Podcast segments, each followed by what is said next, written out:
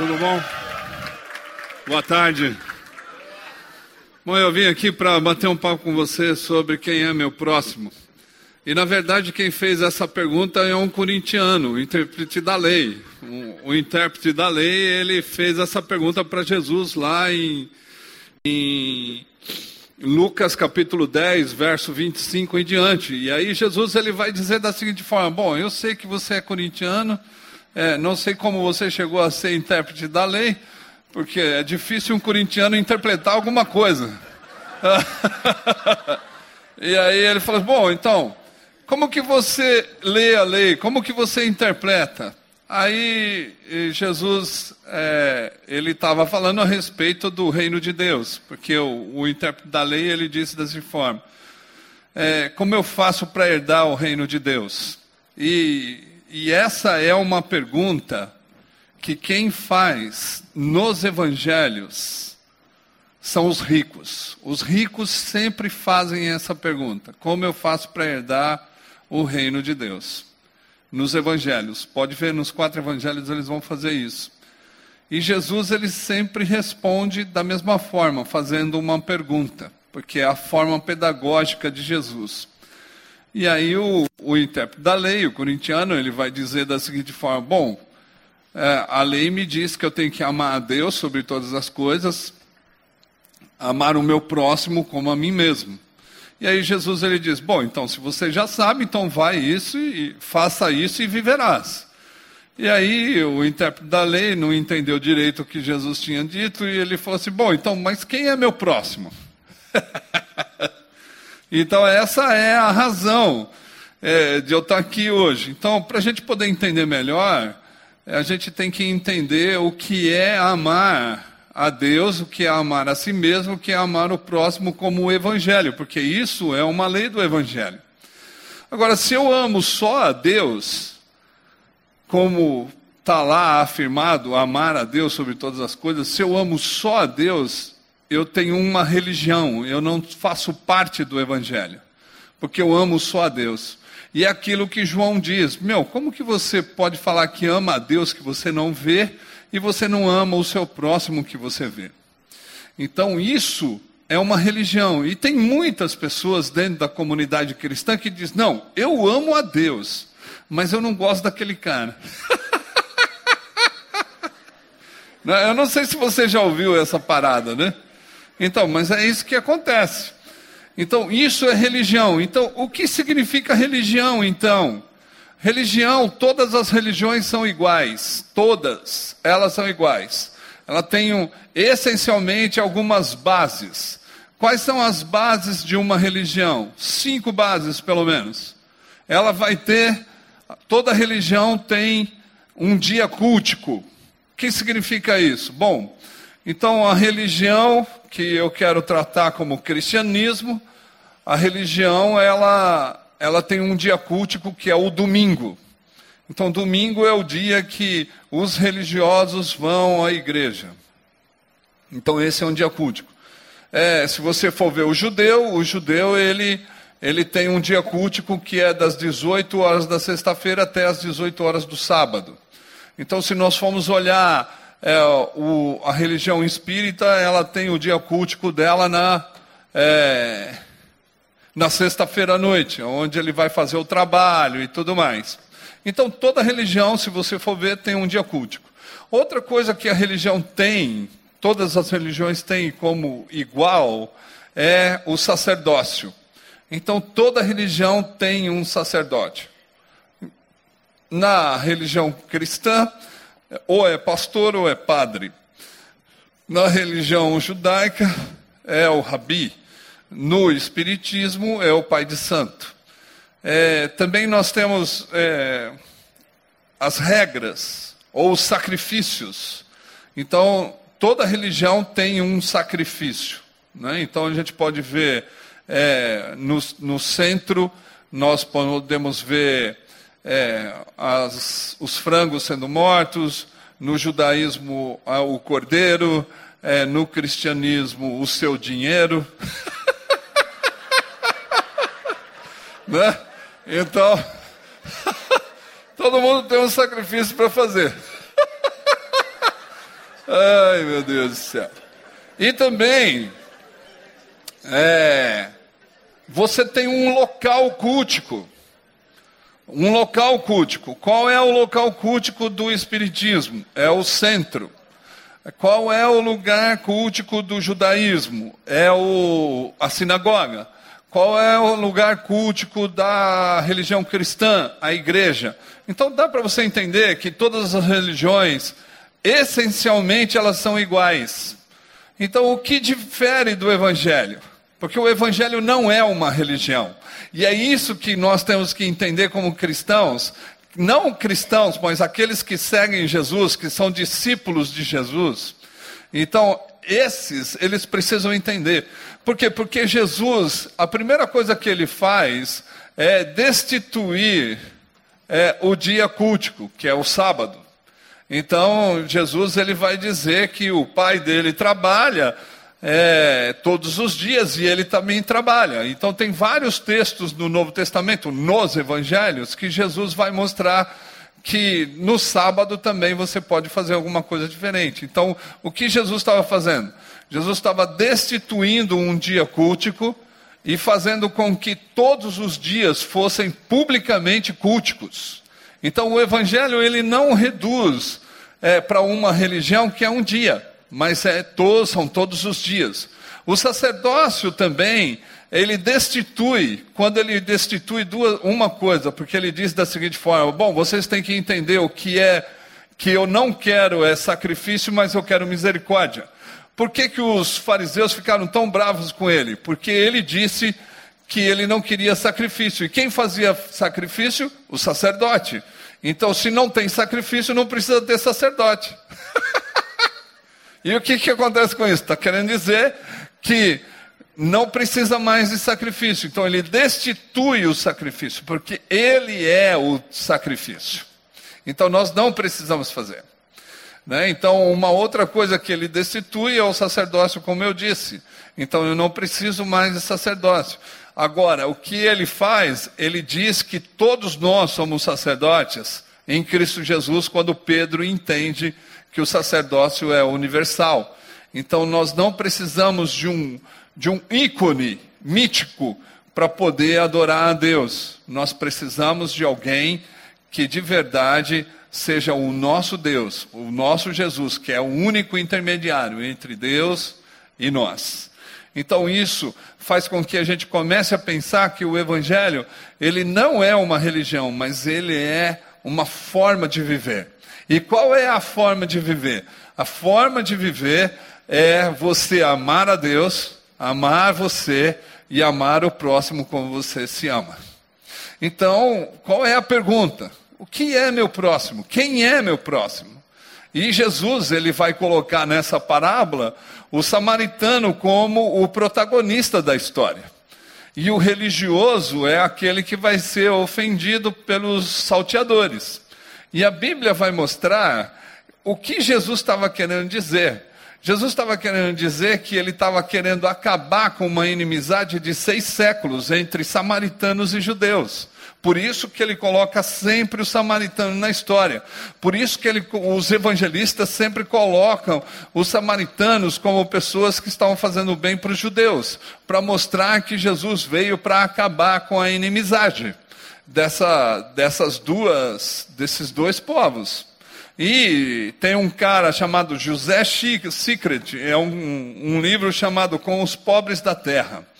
Ele vai dizer que próximo é aquele que me pertence. E isso Jesus ele traz esse conceito de Isaías para dentro do Novo Testamento, porque quando os evangelistas escrevem sobre o próximo, eles também enfatizam que o próximo é aquele que me pertence. Não é que me pertence porque é, eu comprei, não é porque ele me pertence, porque ele é meu escravo, porque esse é o conceito humano de dominação. Então eu domino você e eu sou melhor do que você na, na, na Bíblia vai dizer que nós somos é, pertencentes uns aos outros porque nós saímos do mesmo lugar, da mesma essência. Não, eu saí da barriga da minha mãe, o corintiano deve estar falando. Não, cara, você nasceu primeiro do desejo de Deus. Então, e a Bíblia vai dizer lá no Salmo 139 que Deus, ele formou você no ventre da sua mãe assombrosamente maravilhoso. E é claro que quando a gente olha para a plateia, a gente percebe que uns ficaram com maravilhoso, outros com assombroso. Isso é muito normal aqui. Mas o que ele está querendo dizer? Que você saiu da vontade de Deus. Então, se nós saímos da vontade de Deus, nós nos pertencemos. E amar o próximo é amar aquele que me pertence, fazer com que as pessoas possam entender que todos nós somos iguais em Cristo Jesus. E o que significa isso? Significa que todos nós temos a mesma forma que Deus fez a gente, porque Ele que nos formou no ventre da nossa mãe. E é algo que nós precisamos entender que não existe diferença entre nós. O homem que se domina ou que é dominado sempre faz diferença. Mas o Evangelho veio para terminar com as diferenças. E por isso, Paulo entende e diz da seguinte forma: não existe homem nem mulher, todos são iguais em Cristo Jesus. Não existe diferença, então todos nós somos iguais. Não existe judeu, grego, cidra, bárbaro, escravo, judeu, Todos são iguais em Cristo Jesus. O que Paulo está querendo dizer? Ele está nivelando por causa desse sentido de próximo, porque todos nós somos iguais em Cristo Jesus. E se somos iguais, nós somos próximos um do outro. Não é que você casou com uma mulher, ela é a próxima mais próxima sua. Isso é jargão, jargão de pastor quando está fazendo casamento. O próximo é aquele que passa a necessidade e que eu sinto algo e eu tenho que fazer algo por ele. É a compaixão, sentir dor junto, se compadecer, sentir dor junto. Então, o que ele passa, eu tenho que passar. Esse é o próximo. Então, é essas coisas que nós precisamos entender. E Jesus, ele enfatiza que o próximo é o meu inimigo. que você tem que amar. Porque é isso que Jesus vai dizer no Sermão do Monte. Ele vai dizer da seguinte forma: Ouviste o que foi dito? O que foi dito? Amarás o teu inimigo, odiarás o teu inimigo e amarás o teu amigo. Eu, porém, vos digo: ore pelo, ame o seu inimigo e ore por aqueles que vos perseguem, porque fazendo isso vocês serão semelhantes ao seu Pai que está no céu. e o que nós fazemos? Nós amamos só as pessoas que nos amam, nós cumprimentamos só as pessoas que nos cumprimentam, e se as pessoas fizeram alguma coisa contra nós, nós vamos odiá-lo, de uma forma que nós vamos nos separar sempre dele. Mas a Bíblia diz que nós temos que amar o nosso inimigo e orar por aqueles que nos perseguem. Sabe aquele diácono, né? Que está na igreja para pegar no seu pé, então, esse cara tem que ser amado, né? Por quê? Porque ele tem um papel na comunidade. Mas não é só na comunidade que você tem que entender. Porque o próximo não é aquele que está dentro de uma comunidade religiosa igual a sua, mas é aquele que está fora da comunidade cristã ou fora da forma religiosa que você vive e que você não o alcança. É esse cara você tem que amar. E aí nós somos contra espíritas, nós somos contra travestis, nós somos contra é, judeus, nós somos contra muçulmanos, nós somos contra é, outras religiões que existem, budistas e tudo mais, porque nós achamos que a nossa religião é a mais correta. Nós só podemos mostrar para a pessoa que Deus é diferente se nós amarmos. Então, o que Jesus está querendo dizer quando coloca o samaritano? Você tem que amar as diferenças. E isso vai mostrar que você ama o seu próximo. Quem é o meu próximo? Aquele que pensa, aquele que crê e aquele que age diferente de mim. Esse é o próximo. E aí nós ficamos pensando que nós temos que amar só as pessoas que professam a mesma fé nossa. Então nós temos que amar pessoas que pensam e creem diferente da gente. Porque é isso que vai fazer com que as pessoas possam se aproximar de você. Por isso que o evangelho ou os evangélicos são ditos como duros, radicais, muitas vezes são ignorantes. Ah, como o Davi disse aqui, é burro, né? Na verdade, eu não posso discordar do professor para alguns, né? Que alguns são mesmo um tipo de jumento evangélico, né?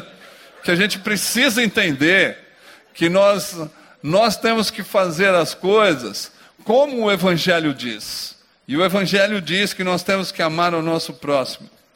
E aí Jesus ele termina dizendo nessa parábola: quem é então o próximo?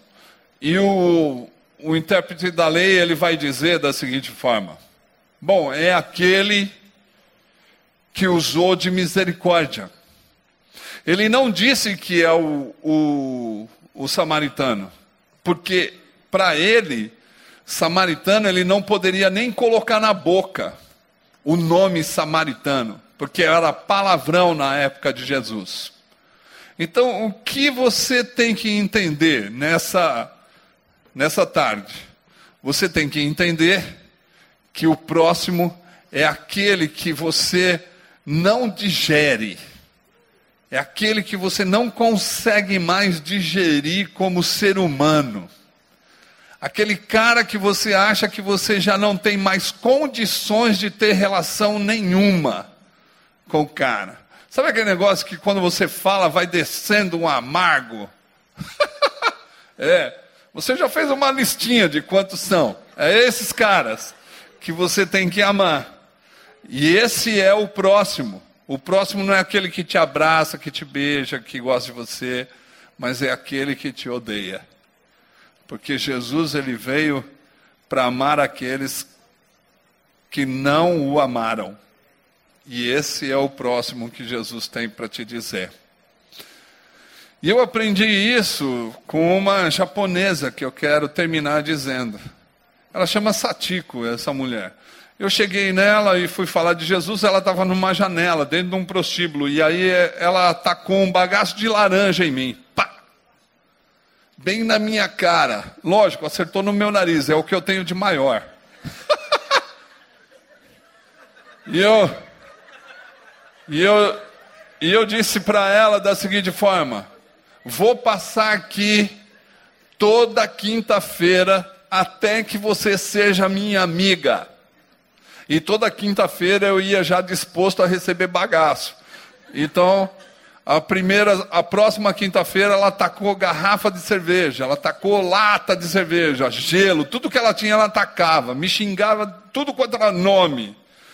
E a Satiko, e eu fui falando, ó, você pode atacar o que você quiser em mim. Mas uma coisa é certa, eu sei que Jesus ama você e eu vou ser seu amigo. E ela me xingava, ficava muito brava. E aí até que teve um dia que eu fui comprar ovo no mercado, porque a gente, na nossa missão, a gente comia muitas misturas, que é ovo duro, ovo mole, ovo mexido, é, ovo cozido, esse negócio.